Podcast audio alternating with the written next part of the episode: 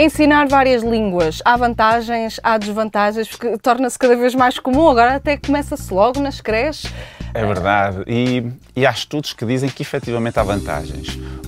Isto nota-se muito até nas, nas famílias bilíngues. Pois. Uh, o que é que nós vamos Ou tri, que eu tenho uma que é portuguesa, casada com um espanhol e vive nos Estados Unidos. Então pronto, fantástico.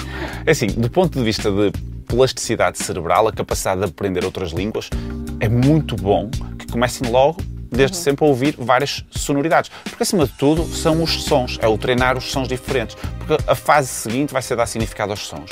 Mas se eles se habituarem a ouvir sons diferentes, vai facilitar todo esse processo para a frente. Portanto, eu diria que tem vantagens aprender logo, desde os primeiros tempos, eh, línguas diferentes.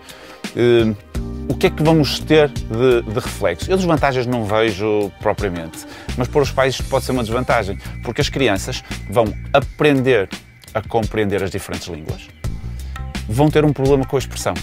Ou seja, elas vão chegar ali aos 18 meses, como quase todas, e entendem tudo e falam um pouquinho.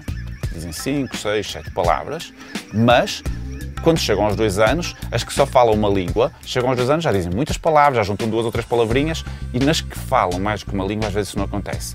E isto é lógico, porque elas têm duas ou três palavras para cada objeto, Sim. para cada coisa que Tem querem que ir ao enumerar. ficheiro, não é? E, portanto, elas entendem, entendem as duas línguas, até muitas vezes, mesmo assim pequeninos, já percebem que têm que responder de uma língua a quem fala de uma forma e de outra língua a quem fala de outra, mas atrasa um bocadinho a expressão.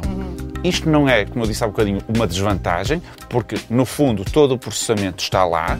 Pode ser uma desvantagem para os pais, porque comparando com os outros, parece que estão atrasados, mas não estão.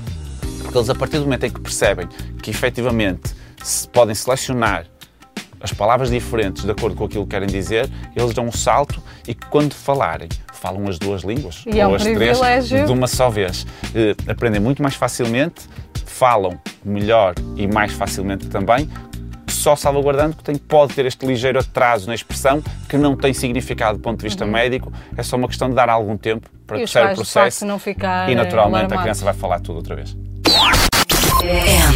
M80.